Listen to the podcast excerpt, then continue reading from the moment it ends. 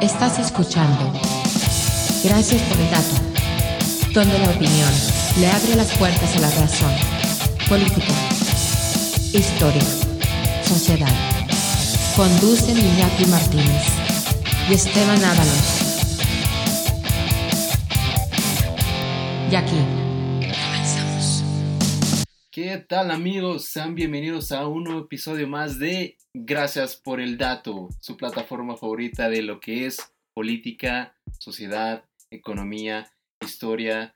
Y como ya saben, pues estoy aquí en un, nuevo episodio con mi amigo Iñaki Martínez. En esta nueva semana, amigo, ¿cómo estás el día de hoy, Iñaki? ¿Cómo te encuentras? Pues hoy estoy feliz, güey. Estoy chingón, amigos. Espero que ustedes estén igual. Hoy les traemos un episodio bastante especial porque es Halloween. Y de todas maneras, si nos ponemos serios, la política mexicana es un desmadre y da miedo. Con lo que les traemos de episodio, no van a Pues dormir. también esta tiene su, chanchullo, ¿no? Tiene Eh, su... Hoy no duermen, amigos. Bueno, el día que lo escuchen o la noche que lo escuchen, no duermen, ¿eh? Hay mucho que ver y habrá cosas que nos va a sorprender y quizás algunas, una que otra cosa que pues a lo mejor ya sabíamos, ¿no? Sí, O- claro. Pero que no, estábamos, no estábamos como tan, tan inmersos en ello y no estábamos tan informados de qué es lo que realmente pues trataba. Exactamente. Y bueno, también ese episodio es especial porque es mi último episodio con 18 años. Bueno, para cuando este ya esté en plataformas ya tendré 19. Pero al momento que lo estamos grabando yo tengo 18 años. Por última vez. Lo crearon o no, Iñaki es un chamaco todavía, Sí, es sea- un niño, es un squinkle, es, un- es mi hijo todavía, No para. Para que lo tengan más claro. Parezco, o sea, sí sé que ah, luego a veces parezco un pinche adulto amargado, ¿no? Pero. No, nomás tengo 18 años. Bueno, A veces. Qué mamón. Pero va, la verdad estamos bien felices y bueno. Eh, ¿qué, ¿Qué cuentas, Stevie? ¿Qué nos tienes que contar ya antes de pasar al episodio? Pues antes que antes de empezar con el episodio, amigos, quiero recordarles que pues nada más para hacer una pequeña acotación en este episodio que trata pues como, como, lo pudieron ver en la descripción de uno- unos cuantos temas acerca de lo que es pues teorías conspirativas, de cosas que realmente no, no esperábamos que pudieran suceder y pues que nos hagan con el ojo cuadrado, ¿no? Cuando nos enteramos de ello. Pero antes de entrar en materia, me gustaría invitarlos, por si no han escuchado, porque como sabrán ya se vienen las próximas elecciones de Estados Unidos para definir el presidente y vicepresidente. Y pues rápidamente nada más los, los quiero invitar a que, pues si no, no han escuchado el episodio de la semana pasada, que le den pausa a este episodio nada más. Y pues que se regresen a la, la semana pasada para escucharlo. Por si no lo han hecho amigos, los quiero invitar a hacerlo. Sí, claro, también los invito. ¿Para qué? Para que estén al mero pedo en lo que sucederá en estas elecciones y entenderán cómo funciona. Ganar una elección en Estados Unidos, quede quien quede, ya lo sabremos la próxima semana. Pero si no sabes qué onda, no tienes mucha suerte, no, no sabes quién es Joe Biden, cómo funciona el sistema político, cómo está la sociedad estadounidense, lo vas a saber si escuchas, gracias por el dato. Election. Porque, como le digo a Stevie, si no tienes nada que hacer, en gracias por el dato, escúchalo y vas a aprender. Ay, papá. Y además eso es algo, pues, gracias, gracias por el dato nos se dedica pues a instruir, a llenar de conocimiento a la gente, porque ya saben, si pues en una, en una, en una de esas les puede servir muchísimo escuchar gracias por el dato, porque pues, por ejemplo, en aquel, en aquellos momentos en que quieran ligarse una morrita a un, a un chavo, ya dependiendo si eres hombre o mujer, O lo Pues- que te guste. le puedes, le puedes sacar de tema, oye, ¿cómo ves las próximas elecciones de Estados Unidos, por ejemplo? Y pues ya le vas platicando de lo que trata. el Y si no se va corriendo, ahí es. Exactamente, o sea, es, en el Gracias por el Dato hacemos nuestra aportación a la sociedad y pues te ayudamos también. y a ti también, ese aspecto. canal o amiga. A ti también, porque ligues. Puros temas. Por supuesto, amigos. Aquí somos, podríamos decir que somos un par de nerds en eso, ¿no? Eh, la verdad es que sí. Un par de nerds. Pero bueno, ya, ya para seguir con el, con el tema de este episodio, pues como les venía Muy misterioso. Está lleno de misterio, así es, mucho misterio, Mucho muchas, muchas cosas que... Mucha pues, perturbación, güey. Luego hay una de las de los que vamos a platicar rato va a estar medio, medio denso el pedo, ¿no? También. Te, te deja como muy consternado, ¿no, güey? Sacado de... No, y deja todo eso, güey. Deja tú, te puedes espantar y decir, ah, pues no, qué bueno que no pasó.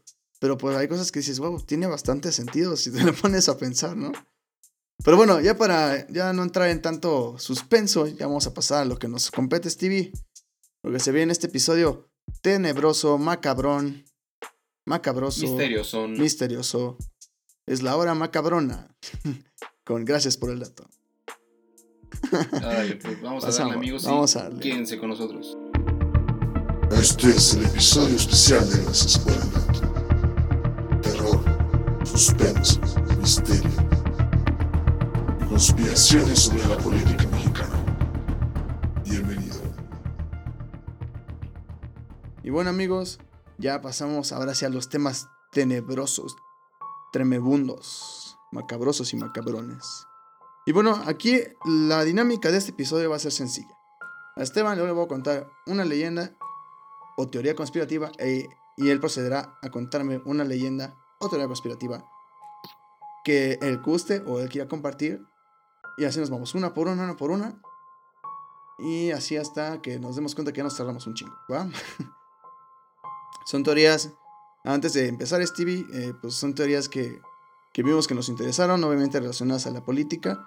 No, no con esto estamos afirmando su veracidad o su, o su falsedad, pero simplemente escucharla así nos da un pequeño sustito y a veces algunas cosas pueden coincidir con la realidad, ¿no? Pero no, Sí, además yo no a que... fuerzas, ¿no?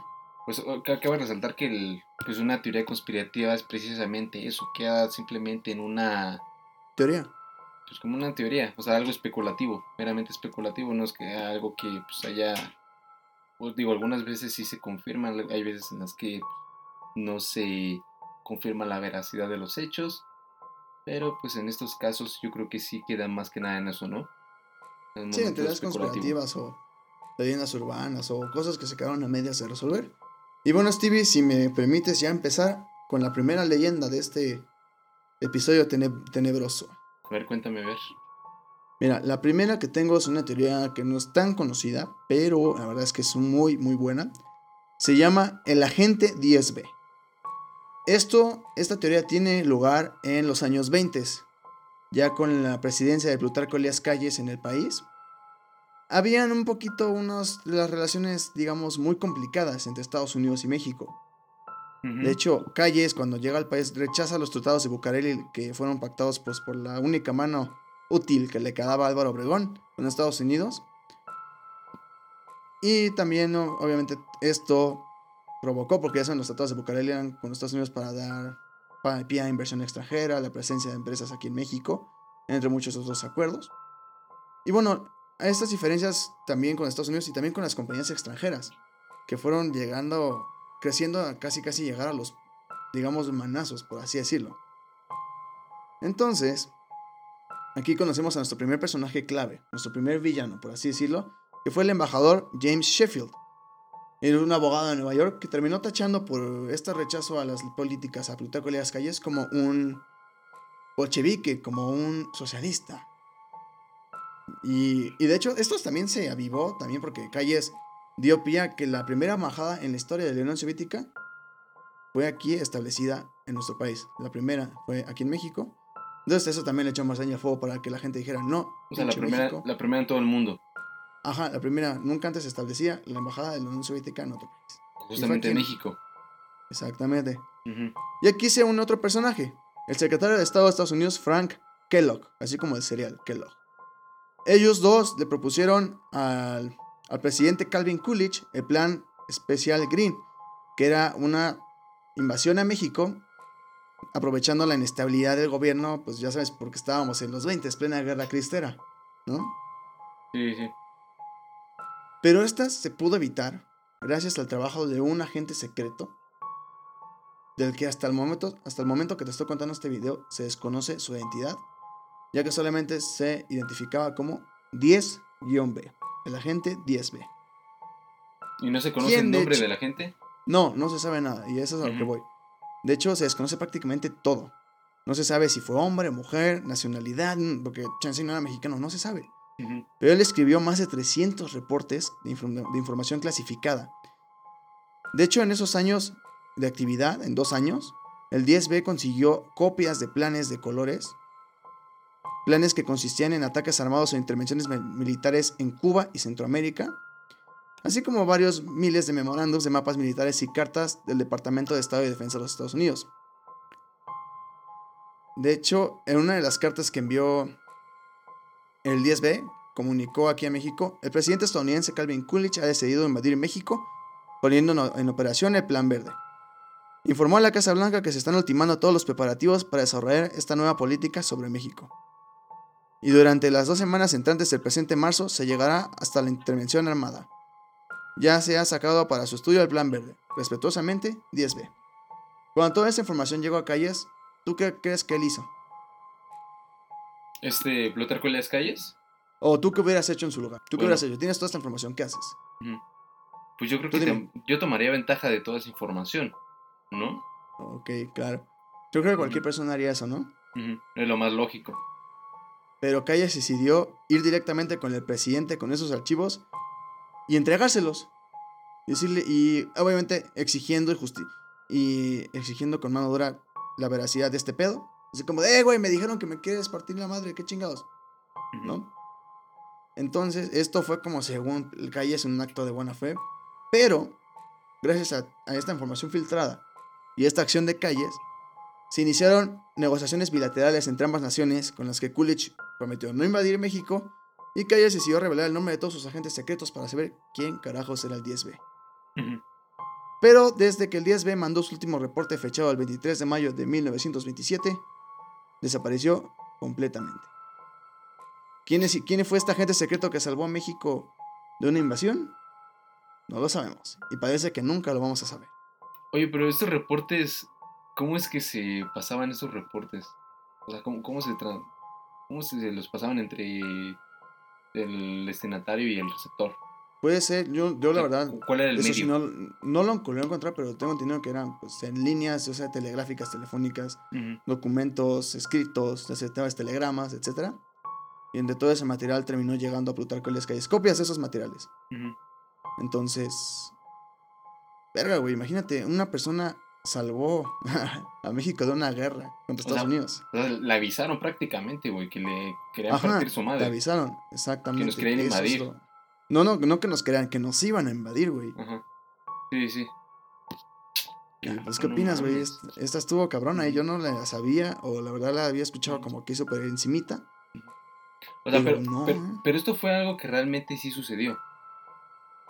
Ajá, aquí decir- el misterio o lo conspirativo es que quién Es quién fue, fue, el 10, pero güey. Ajá. es algo esto es real, esto es real. sucedió. Estos son facts, son hechos. Pero no se sabe quién fue o por qué. A veces no importa quién es la persona, sino el ideal. Y aquí tampoco podemos saber eso. No, y más, Verga, más ¿no? que nada en esos tiempos, güey, pues yo creo que sí es más, más difícil localizarlo, ¿no? Porque, pues, no mames, en ese entonces no tenías un, como, medios más fáciles para encontrarlo como... Sí, en- WhatsApp, en no esos tenías momentos Google no sabía quién eras tú ni cómo te comportabas. ¿no? Ujú. Sí, güey. No. Bueno, esa fue la primera, Stevie. A ver qué tienes tú para. Esta creo que sí deja un poquito la vara alta, ¿no? O sea, Sí, sí nos deja muy, este, pues, conspiranoicos, la verdad. Sí, es que sí nos ahora deja sí. con mucha, mucha duda, pero... a Pues, ver qué güey, tienes tú para. La verdad es que sí, sí me, pone, sí me pone a pensar y. O sea, sí pensar en algo. Pues no sé, güey. O sea, eh, la verdad es que sí está sacado de pedo. Pero cañón, ¿eh? Pero bueno, miren, yo les quiero contar acerca de algo. Bueno, es decir, primero qui- quiero que se pongan a, a pensar, a mirar uno de los estados que. Uno de los 32 estados de, de la República Mexicana que siempre se ha caracterizado por llevar. Porque algunos de sus. de sus mandatarios han logrado posicionarse en altos mandos del gobierno federal. Ah, ya sé. Con esto me estado, estoy- ¿verdad? Exactamente, me estoy refiriendo a Step of Mexico. El establo de México, vale madre. El Mucho cuidado México, con lo que vayas a decir, que- ¿eh, cabrón? Pues mira, güey, yo la neta siempre he pensado que deberíamos vender el Estado de México, cabrón. Yo también. Pero a ver, continúa. La neta. no, pues miren, por si no lo sabían, amigos, ustedes no están para saberlo ni yo para contarlo. Pero pues hay un cierto grupo que se dice que existió entre este, entre este mismo estado la República. Porque si, si, nos ponemos a mirar en, retrospe- en retrospectiva y vemos al último al último presidente que, bueno, antes de López Obrador, que fue este Enrique Peña Nieto, hay que ponernos a pensar de dónde viene, cuáles son sus orígenes, ¿no? Enrique Peña. Nieto fue antes gobernador del Estado de México. De hecho, creo que, si no, me, si no me equivoco, Enrique Peña Nieto nació en Atlacomulco. Ah, o sea, es este. Mexiquense. Sí, él es mexiquense. Ay, güey. Pues miren, esto no es algo que realmente, o sea, Peña Nieto, hay muchas, obviamente muchas teorías, hay muchas cosas que obviamente no sabemos las razones por las cuales pues logró ganar la presidencia, logró llegar a la presidencia, obviamente pues no creo que haya sido por tantos méritos como lo sabemos, hay veces en que los partidos, los partidos políticos para decidir a sus candidatos a la presidencia pues son más a dedazo, ¿no? Pero pues bueno, sí, claro. les voy a platicar acerca de un grupo llamado precisamente el Grupo Atlacomulco, que es una agrupación de políticos mexicanos miembros, pues de qué otro partido más que el Partido Revolucionario Institucional conocido por el PRI, que tendría su campo de acción en el Estado de México. Y este grupo se ha, hecho, se ha hecho mención que su principal líder y mentor fue Carlos Han González, mejor conocido como el profesor, le decían el profesor, Ah, el profesor. este, este, este mismo Carlos Han González que era conocido como, bueno, es más que nada como la como el arquetipo del político empresario, porque él era, él estuvo adentrado en, un- en la política en unos buenos años y después durante, de hecho era, muy buen amigo de, de López Portillo. Eran muy Oye, ¿no, ¿no será algo relacionado con el güey que es dueño de Cholos? El Hank, Jorge Hank. De hecho, su, es su hijo, el fundador, Ah, no el fundador de Caliente es su hijo. Y, y de hecho los dos, tanto, tanto él como su hijo, siempre han estado, han estado, pues, Politi- en la política, ¿no? no, no política, güey, sino siempre han estado en el ojo del huracán por temas como corrupción y evasión de impuestos. Temas que pues obviamente dan mucho, mucho que hablar. Pero bueno, miren, esto, este grupo, bueno, como les decía, este Carlos Jan González es el arquetipo de político y empresario, porque durante el sexenio de López Portillo estuvo muy involucrado en la política. Y fue así de igual manera con este Carlos Salinas de Gortari, hasta que llegó a la presidencia Miguel de la Madrid. Ahí fue cuando ya Miguel, este Carlos González pues no tenía una buena relación con Miguel de la Madrid. Con Salinas de Gortari, López Portillo sí tenía muy buena relación, pero con Miguel de la Madrid no tenía muy buena. Así que pues se distanció de la política y en ese entonces, mientras Miguel de la Madrid estaba al mando del, del Poder Ejecutivo en México, pues él estaba dedicado a los negocios. Pero bueno, les voy a comentar ya para no hacérselas más larga. Este grupo de Atlacomulco ah, se, se caracteriza por tener una, una conexión. Es, es, como, es como si ellos mismos tuvieran un plan de ataque para colocar, a- para decidir quién, quiénes van a ser los, quiénes van a ser los, manda, los mandamás en el gobierno del, en el gobierno de la República. Y les voy a mencionar algunos nombres, por ejemplo, de los gobernadores del Estado de México han sido originarios de, Atlaco- Atlacomulco. Y nombres como el de Isidro Favela, Alfredo de Mazo Vélez, Alfredo de Mazo González, y por si les suenan estos nombres, sí tienen completamente una conexión consanguínea con Alfredo de Mazo Maza, que es el actual gobernador del Estado de México. Por el De hecho, tengo entendido que su abuelo fue el primer gobernador del Estado de México, ¿no? Exactamente, su abuelo. Después ya le siguió su papá y después, pues, Alfredo, Él. Alfredo de Mazo. Así es. Ay, Salvador cabrón. Sánchez Colín, Arturo Montiel Rojas y, por supuesto, como ya les comentaba, Enrique Peña Nieto. La mayoría de ellos- fueron precandidatos a la presidencia de la República por el, por el PRI y, pues, Enrique Peña Nieto, pues, quien sí logró alcanzar la presidencia de la República. Carlos Jan González no nació en Atlacomulco, pero fue abrigado por los hombres de Atlacomulco cuando vivió gran parte de su vida ahí al inicio de su carrera y como profesor. Entre sus protectores, quienes lo introdujeron a la agrupación, se recuerda Maximino Montiel Olmos, Isidro Favela Alfaro y Salvador Sánchez Colín. Pero pues bueno, esto, esto qué nos quiere decir? Más que nada que es como esto, esto salió a la luz en un, en un este, en un, en un determinado momento, porque pues obviamente es algo que daba, daba mucha curiosidad el hecho de que los, los gobernadores del Estado de México, precisamente del Estado de México, fueran los que eran precandidatos o que se volverían candidatos a la presidencia de la República. Y pues como, lo sabe- como, los, como se los comento, Carlos Jan González tenía un gran poder aquí en el, aquí en el país, era una persona sumamente rica, hizo una gran fortuna con su pues con sus empresas que él hizo, pero obviamente también hubo ahí sus con, con ese gran con esas grandes relaciones que tenía con los mandatarios, con Salinas de Gortari les digo que tenía una muy buena relación y con López Portillo también, pues tuvo mucha accesibilidad como para poder establecer su patrimonio. Y obviamente es alguien que ya falleció, tengo entendido que falleció en el año 2000 o 2001. Y pues es una, es una relación de lazos consanguíneos.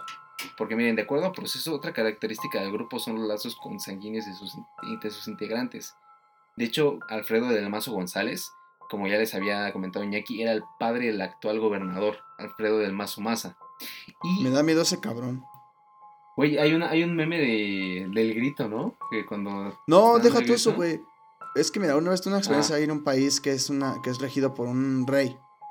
Y todos los pinches establecimientos a la madre tienen sus pinches. Este. Tienen la imagen del rey en todos lados, ¿no? Ajá. Entonces yo una vez fui a hacer mis trámites para licencia porque yo vivo acá en el establo. Y a todos los lugares de gobierno estaba la foto de ese cabrón. Dije, no mames, este cabrón. Así como de rey, güey, sentado en la pinche silla presidencial, así como con esos ojos de yo te gobierno y tú eres mi perra. Así, como, de, pinche de pinche dictador, ¿no? Justo, güey, hasta se veía hasta, hasta con la banda acá puesta. Y dices, no mames. Oye, pues, ¿qué crees, güey? Yo creo que.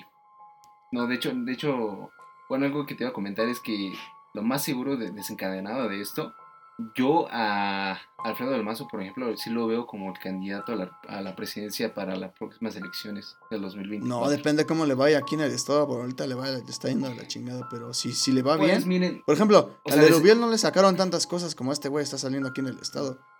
Yo siento que el que va es otro güey que está en Wixquilucan. Pues mira, si lo, si lo, si lo conectamos con este grupo de Tlacomulco, aunque Alfredo del Mazo en una, en una entrevista que había, que había visto que le hicieron, bueno, que le preguntaron acerca del grupo de Tlacomulco, obviamente lo, lo negó. Lo negó. Dijo que no existía tal grupo. Pero mira, además, creo, tengo entendido, güey, que Alfredo del Mazo más, Alfredo del Mazo González, perdón, que es su papá, es tío de Enrique Peña Nieto. No, ¿sí? ¿Él o Montiel? Mm, este. ¿O los dos? No, Alfredo del Mazo González, güey. El papá de Alfredo del Mazo Maza, el gobernador actual del Estado de México. Es tío del expresidente Enrique. O sea, digamos que es un grupo familiar de poder. Así es, de hecho hay un este. Hay un mapa donde se. donde están las conexiones consanguíneas de cada una de las personas. O sea, es como un árbol genealógico, de hecho. Y pues se podría decir que ese es como la... Es como el, el plan que tienen ahí mismo como para ver de qué manera con ese poder que tienen, pues van a colocar al, al presidente, al candidato ideal, para que pues llegue a... Pues llegue a ser el... tener la posibilidad de, de llegar al poder ejecutivo. Ve, o sea, es un grupo de influencias para que salga, ahora sí que como de la fábrica de robots, el candidato perfecto se podría decir así. sí, porque de hecho, si te das cuenta. Es macabro. Pues sí, no, o sea, si te das cuenta toda la propaganda que le hicieron a Peña Nieto, que el Toluca fuera campeón, eh, dos veces en dos años, güey, cuando Peña Nieto gobernaba, lo de Polet, cómo fue cubierto y alterado a la chingada, hay muchas cosas que la verdad dices, o sea, fue una campaña intensa para poner a Peña Nieto como el mejor candidato o el candidato. Ajá. Inclusive yo siento que en esa elección pudo haber ganado López Obrador sin pedos, pero Peña Nieto ya estaba con un arraigo más grande en este Estado de México, que es como el California de, México en cuanto a elecciones. Es un estado más importante o de los más importantes. Bueno, y, además a todo eso le podemos sumar lo que... Pues el, el trato que, que tuvo ahí el PRI con el... Bueno, la campaña de Peña Nieto con Televisa, ¿no? sí, fue una descaradísima. Sí, hubo un este Hubo un favoritismo ahí por parte del. Sí, aparte un exceso de entrevistas, un exceso de, de medios, ¿no? La boda con la gaviota, muchas cosas. Oye, ¿y este grupo tiene algo así como actitudes raras o acciones raras? ¿O nada más es el grupo donde mucha gente con poder se junta para repartir poder? ¿O realmente si hay cosas más allá? Pues yo tengo entendido, de acuerdo a la investigación profunda que hicimos aquí, gracias por el dato, con nuestro equipo de especialistas, pues llegamos a la nuestro equipo Carlos y Esteban. lo único que pudimos llegar a, a, saber, a intuir en toda esta pues, labor que realizamos a lo largo de la semana, pues fue eso. Bueno, hasta el día de hoy, por ejemplo, hay, es un grupo, el grupo Tlacomulco ya es un grupo que obviamente ya está mm, debilitado, como lo Sí, sabemos. cañón. Actualmente, pues, López Obrador, de hecho, también se ha como... Bueno, primer- primera, primeramente, pues hay que comentar lo del PRI, ¿no? El PRI ha, ha perdido mucho poder aquí en el país, en varios estados. Sí, la- casi en se la cámara. registro. En la Cámara de Diputados, en la de Senadores, ha, ha pedido mucha participación.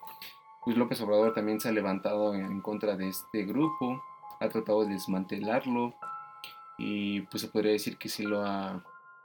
Sí se ha Debilitado, aunque poco sea, ¿no? Sí, güey. De, de hecho, hay, hay precisamente de, de ahí yo veo mucha... Bueno, ya voy, ya voy a empezar a- a- a- con mis deducciones, con mis teorías, de que pues, obviamente va a haber una, una- un momento en que vamos a ver al Morena y a PRI como coalición. No sé. Uy, la verdad no se les haga tan extraño que el próximo sexenio, Morena, PRI y, el Partido Verde coalición, El primor. el Primor. No, no, la verdad no lo vean tan raro. Entonces, esto fue eh, el grupo Tracomulco, Stevie. El grupo Tlacomulco. Mira, aquí es donde aplica yo creo lo que, lo que dijimos al inicio del desarrollo, que fue el... No, no estamos afirmando que sean reales, pero aquí los hechos y las conexiones de lo que sucede y las personas tienen bastante sentido, ¿no crees? Sí, bastante. Además, por el poder que tienen. O sea, toda esa influencia, todas esas... Exacto, toda la todas esas movilidad que pueden palancas. hacer. Yo creo que esos, esos güeyes son los de si un, un fonazo y ya no regresas. Esas sí te la aplican así, güey. Eso sí, la verdad, no se andan con rodeos. Y bueno, ya vamos a pasar a nuestra tercera historia después de estas dos que están bien chingonas y la verdad sí tienen muchísima realidad. Vamos a pasar a una que sucedió hace 150 años. 160 años, más mejor dicho. 160 años. Sí, eh, allá en los eh, lejanos 1860s, en 1864 para ser exactos, en Querétaro, Juárez publicó un edicto poco después de que el emperador de México, Maximiliano Superchingoncísimo de Habsburgo, fuera fusilado en el Cerro de las, de las Campanas. En este comunicado decía, el archiduque Fernando Maximiliano José de Austria había sido hecho justo por las armas.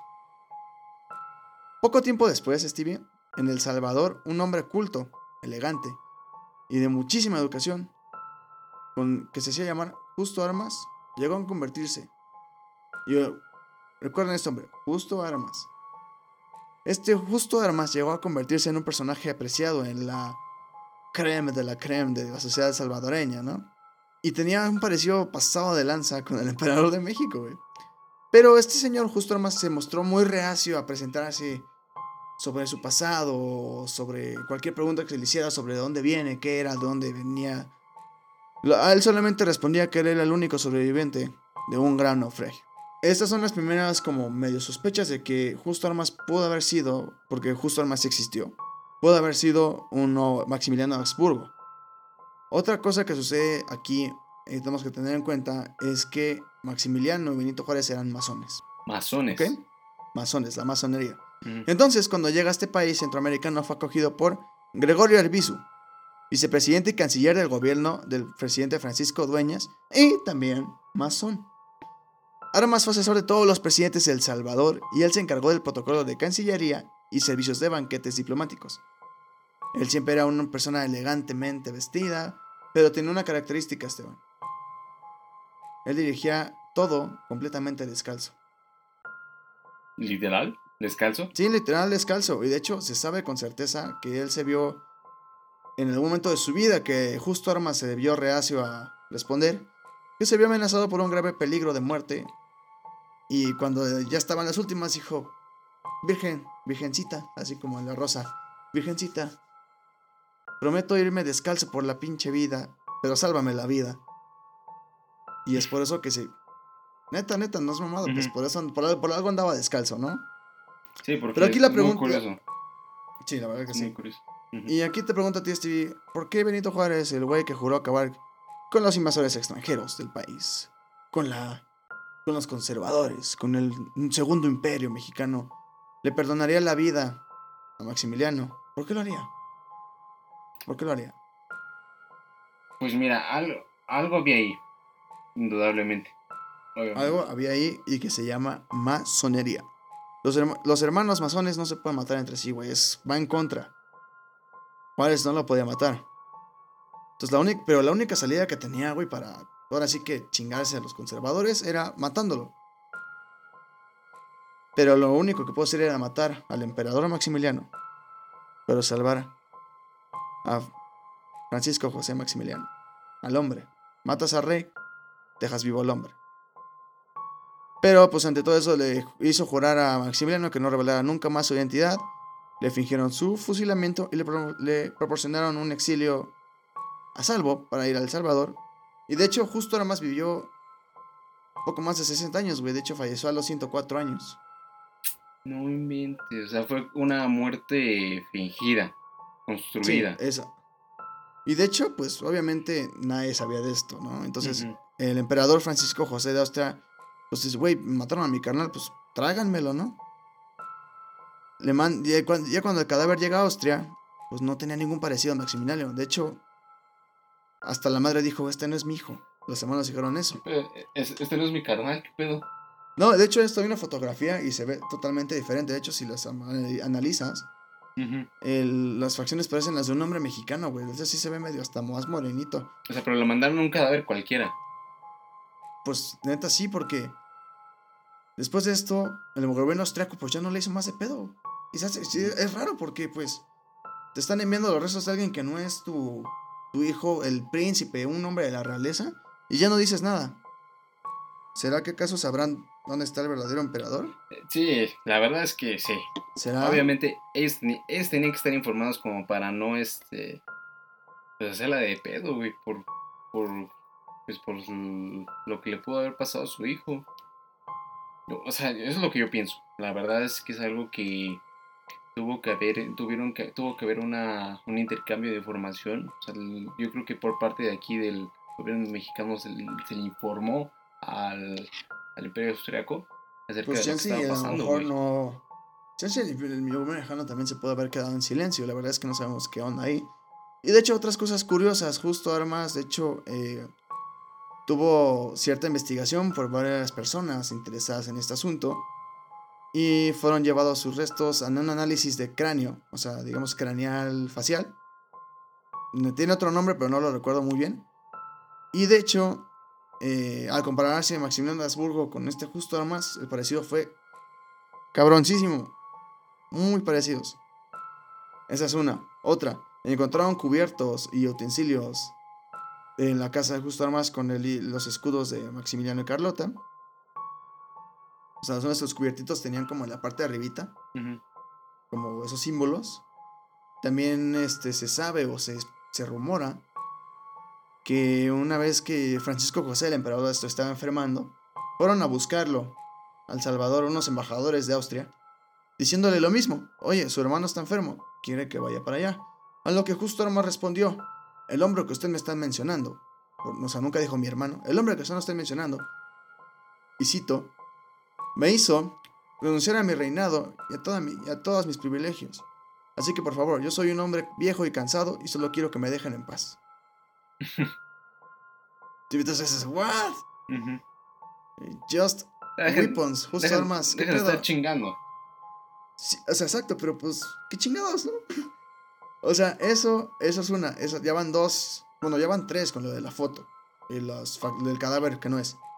También, de hecho, sí, de hecho, estaba, cuando estaba investigando sobre una foto de la máscara post-mortem de Maximiliano, yo creo que era una foto de justo armas, güey, de lo pinche ciscado que ya me tenía de ver las fotos de todo eso. Dije, güey, ¿qué pedo? No puedo decir que eso sea real, pero la verdad es que las cosas se encajan de una manera que dices, güey, ¿qué tal que sí? Las, las piezas sí se. Las piezas, sí- las piezas sí, güey. O sea, no te puedo decir. Exacto. Toman la forma. Exacto. Entonces, ¿será? ¿Será que Maximiliano vivió toda su vida en un país centroamericano? ¿Será que Benito Juárez se perdonó la vida? ¿O será que sí se lo chingaron en Querétaro con unos rifles? No lo sabremos, pero la verdad parece que está ahí flotando. Nada más falta que la, la agarremos, ¿no, Stevie? Mira, a mí, a mí siempre me quedó esa misma. Pues esa misma duda. O sea, el por qué el fusilamiento de Maximiliano de Habsburgo, una persona que realmente quería México, una persona que además alguien que pues sí hizo unas aportaciones, o sea, yo de verdad Sí, no, no, no, no condenaría, no condenaría a, no me atrevería a hacerlo, a condenar a Maximiliano por el hecho, bueno, por lo que sé, porque obviamente quizás hay, hay algunas, muchas cosas más que están por saberse acerca de la figura de Maximiliano de Habsburgo y que quizás desconozco, pero por lo que sé es una persona que realmente sí hizo buenas aportaciones a nuestro país. Y el Sí, saber esto, pues, pues sí. Te choquea. Ajá, choquea bastante, güey. La verdad es que sí te. Sí es un poco de sentido precisamente por eso, porque la verdad es que. ¿Por qué Benito Juárez no. O sea, mejor dicho, ¿por qué se fusilaría a una persona que sí usó, hizo sus buenos aportes aquí a nuestro país, no? Bueno, también Benito Juárez era una persona bastante enferma de poder, Pero tengo entendido que la masonería no puedes hacer eso a tu hermano, es una traición a toda la orden. O logia, depende. Entonces, bueno, o sea, por lo que tengo entendido, tampoco soy masón ni nada, como para saber qué pedo. Pero sí tengo entendido que no puedes matar a un masón, o sea, es una patada en los huevos, ¿no? Entonces, quién sabe, tan chance y el Just Weapons o Justo Armas. Pues sí era Maximiliano, ¿qué tal que sí? ¿Qué tal que no? Eso me recuerda a la historia de Pedro Infante, ¿no? Cuando murió en el avioneta dicen que Ah, Antonio murió- Pedro. Ajá. Ese también está Shida y. Pero pues. Ahí sí le siento un poquito más fake, pero Pedro Infante era como. ¿Cómo decirlo? Él también tenía muchos enemigos, la verdad. Sí. Y bueno, Stevie, ¿qué más tienes para contarme y para contarnos a la raza? Bueno, ya después de haber escuchado estas acerca de que nos, que nos remontan a épocas muy, muy, muy atrás, hablando del siglo XIX, como ahorita nos habló Iñaki, pues yo les quiero preguntar acerca de, bueno, hablar acerca de un territorio que existió en, en nuestro país hace cerca de, bueno, realmente no se sabe todavía con absoluta certeza si realmente existió este territorio. Pero, Ajá. a ver, tú dime, tú sabes, te quiero preguntar, Iñaki, ¿tú sabes qué son las, las Islas Fantasma? ¿Qué comprendes por Islas Fantasmas? A ver. Mm, tengo entendido que son como. Que en los antiguos mapas habían como ciertas islas o regiones que estaban marcadas ahí en un cierto lugar y cuando ibas a cierto lugar no había, o sea, no, No, estaban, pero aunque estaban. estaban en los mapas, ¿no? Exactamente. Pues me les voy a platicar acerca de un mapa, de un mapa, de una, de una isla que aparece precisamente en cartografías a- a- antiguas. Aparecía en cartografías antiguas desde el siglo, desde el siglo XVI, imagínense. Y es, un, es, un, es una isla que se encuentra, que está situada, un peñasco situado unas 100 millas al norte de la península de Yucatán, en el Golfo de México. En el 2018, un exfuncionario de la, de la Cancillería aseguró ante senadores que la habían encontrado hundida, pero nunca se presentaron más detalles, es, es decir, nunca se abundó más en el tema como para de verdad precisar que esa era la verdadera causa por la cual ya no se encontraba esta isla. ¿Esa isla cómo se llama? Se llama la... Ah, ah, sí, se me olvidó. Es la isla Bermeja. Bermeja, ok, ok. Bermeja. Para algunos la isla nunca existió y no es más que un mito. Pero lo cierto es que de haberse encontrado, pues hubiera permitido a México desplazar hacia el norte el límite de sus aguas territoriales y reclamar la soberanía de cuatro de las cinco partes de una zona conocida como Hoyo de Dona. Esta parte donde, es decir, si México, de, si México se hubiera, si se hubiera descubierto esta isla, la isla de Bermeja, México se hubiera hecho poseedor de, se dice que hasta una riqueza de 22 mil millones de barriles de petróleo. Habían, ya que pues México tendría como pues toda es- esa extensión a su poder. Es decir, hubiera, hubiera habido una riqueza exponencial de, de nuestro país. Ah, o sea, digamos que esa isla iba a ampliar un chingo lo que serían nuestras aguas nacionales y habría más petróleo, más recursos y la chingada. Sí, exactamente. O sea, México de verdad hubiera, hubiera aumentado su yacimiento petrolero, lo que obviamente, obviamente hubiera significado en, pues, en, una, en un, un ingreso más para el país, un incremento de nuestro PIB, un incremento, Órale. pues un, un- iba a favorecer económicamente al, al país. Oye, lo que hace un pedazo de tierra, güey. Pero, Sí, güey, pero mira, exactamente en el. De hecho, hubo un. Algo que también. Pues coincidió, o mejor dicho, hubo que. algo que se habló fue un tratado que hubo entre Bill, Bill Clinton y Ernesto Cedillo, que era un tratado de... un tratado que que establecía un cierto una cierta de- división de territorio marítimo. Ok. O sea, digamos que eso estaría cediéndole esta isla a Estados Unidos. Sí, se, po- se podría decir así, pero mira, te, te voy a terminar de contar. De acuerdo con un punto de... con un punto de acuerdo del, del 21 de octubre de 2008, firmado por el Senado de México para exigirle al Ejecutivo que informara sobre el tema, la isla había estado localizada en el Golfo de México. Y a sus alrededores se habrían localizado más de 22.500 millones de barriles de petróleo, como te comentaba. A la vez, eso es muchísimo, ¿no? cabrón, güey. Y mira, años, Oh. an- años antes, a finales del siglo pasado, como te decía, México trató de encontrar desesperadamente la isla perdida a la luz de las negociaciones entre Ernesto Cedillo y Bill Clinton. Este, este tratado que te comentaba de la- de las- del establecimiento de los, de los límites marítimos el tratado sobre la delimitación de la plataforma continental. Y mira, México tenía todo listo para reclamar el islote. El problema, el problema fue que cuando empezaron las negociaciones en 1997, la Bermeja ya no estaba donde la habían situado los mapas desde hacía Oh, no mames, desaparecieron los gringos. De hecho, de hecho una, una de las teorías es precisamente esa, güey, que la extinguió la CIA. o sea, que una bomba o algo así. Y mm, se deshizo de ella, no, no se aclararon, no se aclara precisamente el modo en cual lo hicieron, pero sí se dice que la se encargó Tuvo de- injerencia. Ajá. Ay, se metió ahí para, para desaparecerlo. Y pues mira, la primera, de hecho, con este, de la- hablando ya de las teorías conspirativas que están alrededor de toda esta isla de Bermeja, la primera referencia que se tiene de la isla es un documento llamado Espejo de Navegantes, de Alonso Chávez, donde señala desde punto estéril, desde punto estéril hasta Cabo Redondo o la desconocida, va a la costa casi toda al oeste. Hay de caminos 30 leguas. Hace la costa un poco de barco hacia el norte en este paraje son los alacranes e islas de Arenas y Bermeja. Corren las aguas en toda costa al oeste. Esto es algo que él redactaba mientras pues estaba se encontraba en esa navegación. La isla se menciona también en el documento Yucatán e isla adyacentes, islario general de todas las islas de Alonso de San y Santa Cruz, impreso en Madrid, España, en 1539. Pero mira, de hecho, de hecho este López, Felipe Calderón hizo, mandó a hacer tres expediciones para poder eh, pues hallar rastros de esta, pues, de esta isla. Esas tres, Verga. esas tres investigaciones que mandó a hacer Felipe Calderón pues, se llevaron a cabo durante el año 2009 para intentar aclarar el, pues, el misterio de la, que, que rodeaba la desaparición de esta isla.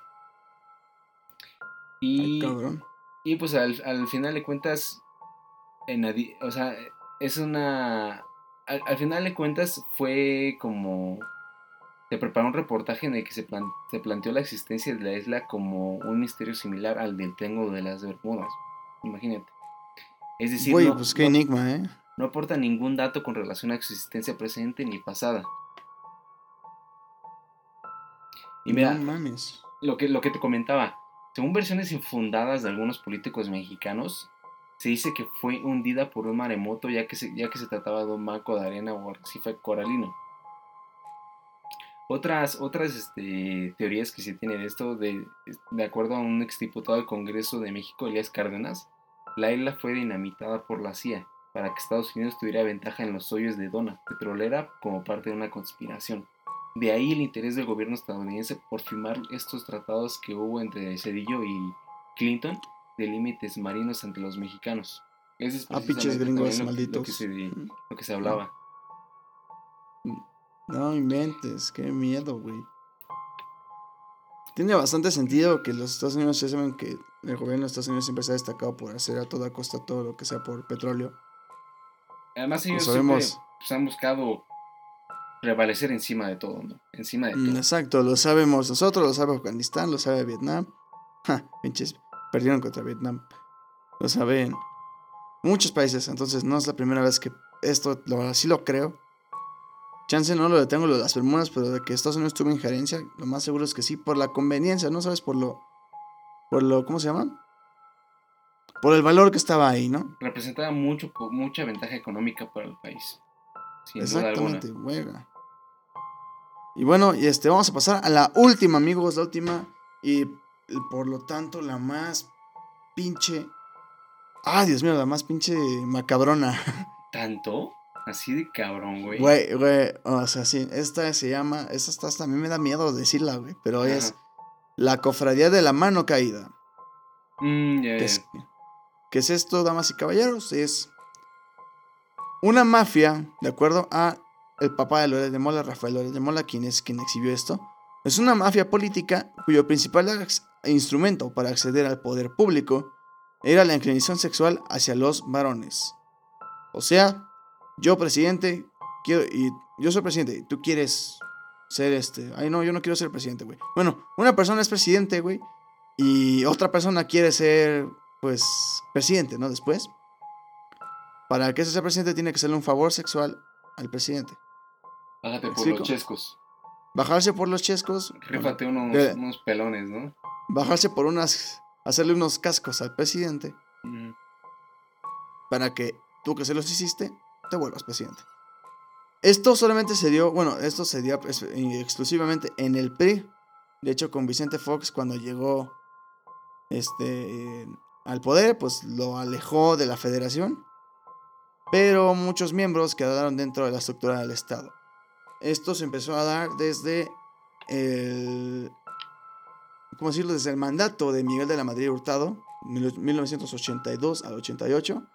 Aunque también se dice o se plantea que también Luis Echeverría haya este, realizado estos actos a partir de su supuesta predilección hacia los gobernadores, específicamente dos jóvenes gobernadores. Y bueno, lo, lo trascendental fue de esto, lo más cabrón fueron algunos festejos este, homosexuales, que no estoy diciendo que esto esté mal, simplemente es una teoría que está surgiendo. Unos festejos homosexuales que organizó de la Madrid, e incluso llevó al Palacio de Cobian al polémico Manuel Bartlett, el chico CFE, El chico de las 27 casas. El que siempre se mantiene en el poder, no sabemos cómo, o cerca del poder. El chico, le decimos chico como si fuera un jovenazo, güey. No sé, el, el señor CFE. Y bueno, de hecho, esta debilidad por los varones es lo que caracteriza a esta cofradía. Esta es la misma que tenía el hijo de la Miguel, del Miguel de la Madrid, que la cual heredó de su papá. Con toda la normalidad, de hecho, incluso hasta llevó a los pinos a sus parejas, güey. El- Madrid llevó a sus parejas. Ajá, incluso con el consentimiento de la primera dama. Y también a veces se trataba de un extranjero de tez morena que vivió pues en la casa presidencial. Mira. Otro ejemplo es Salinas, que se le acompañaba como sombra a José Córdoba Montoya, un español que tenía influencia pasada de ñonga en la política mexicana. Él de hecho convenció a Salinas de poner a Ernesto Cedillo en vez de una vez que ocurrió lo de Colosio, que aunque mucha gente cree que Salinas mató a Colosio, yo tengo mis teorías. Y de hecho, eso también tiene eh, que ver con otra muerte poderosa, otra muerte de una persona poderosa. Salinas era bisexual, ¿no? De acuerdo a las fuentes de aquí de Rafa Loret de Mola, él se involucró con el exgobernador de Guerrero, Fra- Francisco Ruiz Maciú, quien de hecho era su cuñado. Y por esta razón, Raúl, el hermano incómodo, el hermano. La oveja negra de la familia, Raúl Salinas de Gortari, ordenó el magnicidio de, a petición de la esposa afectada, Adriana Salinas de Gortari. O sea, esa fue la razón por la cual mandaron a matar a, a. Exactamente. No mames. Según esta, esta leyenda y estas fuentes, así fue. No mames, güey. Y, sí, o sea, está un poquito más cortilla porque la verdad es que no hay mucha info, pero es que literal es eso. Simplemente hacerle favores sexuales a... Y de hecho también es muy como rumorado, ¿no? Que hay mucho homosexualidad de closet en la política mexicana. De hecho... Pues ah, ahí tenemos a, Man- Aquí- a Manuel Velasco, güey. Ah, sí, es el que es, es esposo de Anaí. Anaí. ujú, Ah. Donde les ponen. Bueno, ahí, ahí- ahí, por ejemplo, Manuel Velasco. Yo creo que es una persona que. Sí, obviamente no lo, no lo ha declarado, pero sí se le ve lo, lo güey que sí es homosexual. Y estas mismas parejas, por ejemplo, a él yo creo que le crearon este romance más que nada para elevar su popularidad. Pero están ahí. Es, pues eh, como el tipo lo que le pasó acá con la gaviota, ¿no? Como Peña con la gaviota, exactamente. De hecho, eh, eh, de hecho también lo que sucedió con Peña Nieto y una de sus esposas difuntas fue que ella lo cachó con otro hombre y por eso se falleció de, de manera súper extraña. Ah, sí. De Pero hecho, esa es otra teoría. es, otra, es una teoría también la muerte del, De Mónica la esposa Pretelini. Sí, algo así se de la- llama. de la esposa de Peña Nieto, de veras. Pero son cosas medio cabroncitas y la verdad es que sí es un spooky Halloween, pero no, no, no. eh, tiene que ver mucho con esto, con la cofradía de la mano caída. Y sí, o sea, además aquí muchos, de hecho también Erubiel Ávila tenía esos rumores de que andaba con un coronel de aquí del Estado de México. Les truena la reversa. Eso es como una, una, tendencia, ¿no? Entre la política que obviamente pues, no se va... Eh, se va a revelar. No, la verdad es que no, porque pues ya saben, se les escapa el electorado y acuérdense que México es muy, muy, muy, muy homofóbico. Y bueno amigos, estas serían las leyendas perturbadoras, eh, misteriosas, macabronas del episodio de hoy. Espero les haya gustado, espero este, los, lo hayan disfrutado y vamos a pasar a las conclusiones. Este episodio fue largo, pero vaya que fueron varias cosas cabronas, ¿no, Stevie? que nos mantuvieron al borde de la tensión. Nos mantuvo, pues, muy... Al borde de la Curiosos. silla. Nos mantuvo con... Pues la verdad es que son cosas que sí, como les decía al principio, no esperábamos y nos saca de pedo. O sea, cosas que nos perturban, nos, nos desconciertan de alguna manera, ¿no? Pero bueno, ya vamos pasando a las conclusiones para darle fin a este nuevo episodio. Gracias por el dato. Este episodio, pues, especial, vamos a decirlo así. Oh, yeah.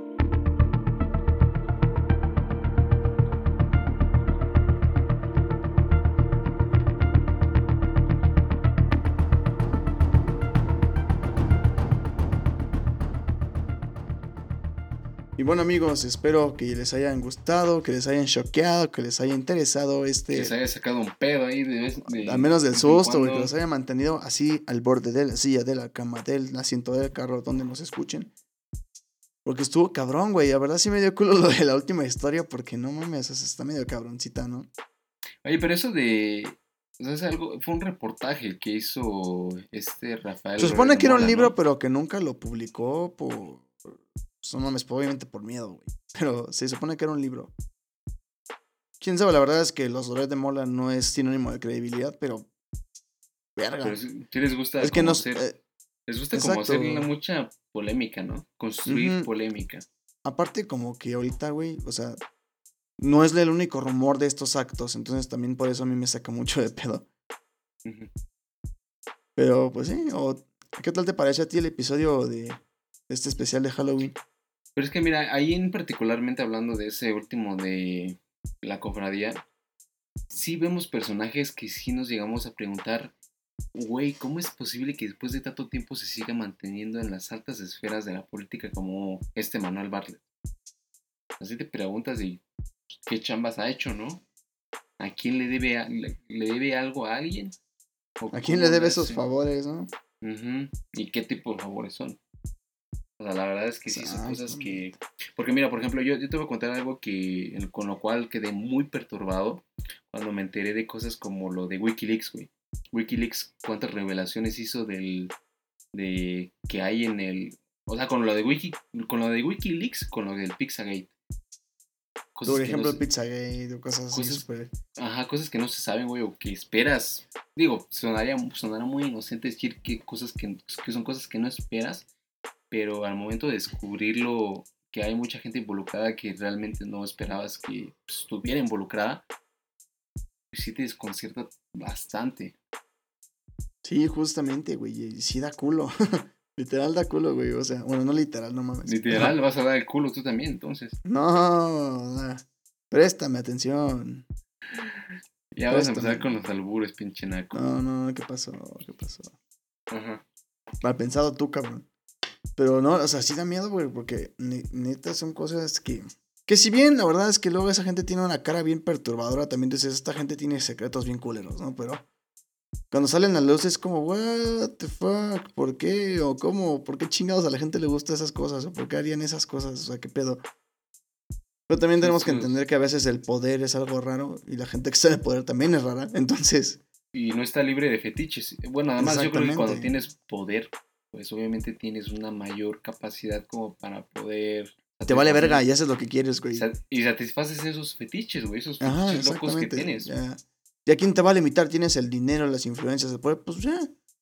Yo, bueno, yo pienso que así es lo que han de pensar ellos, porque no tengo otra manera de por qué sacarían sus impulsos más carnales y oscuros y feos. Y mira, ahora hablando de esto, les voy a contar algo acerca de, por ejemplo, hay una serie que estoy viendo, de hecho es mi serie favorita, que yo la considero mi favorita, que es la serie House of Cards.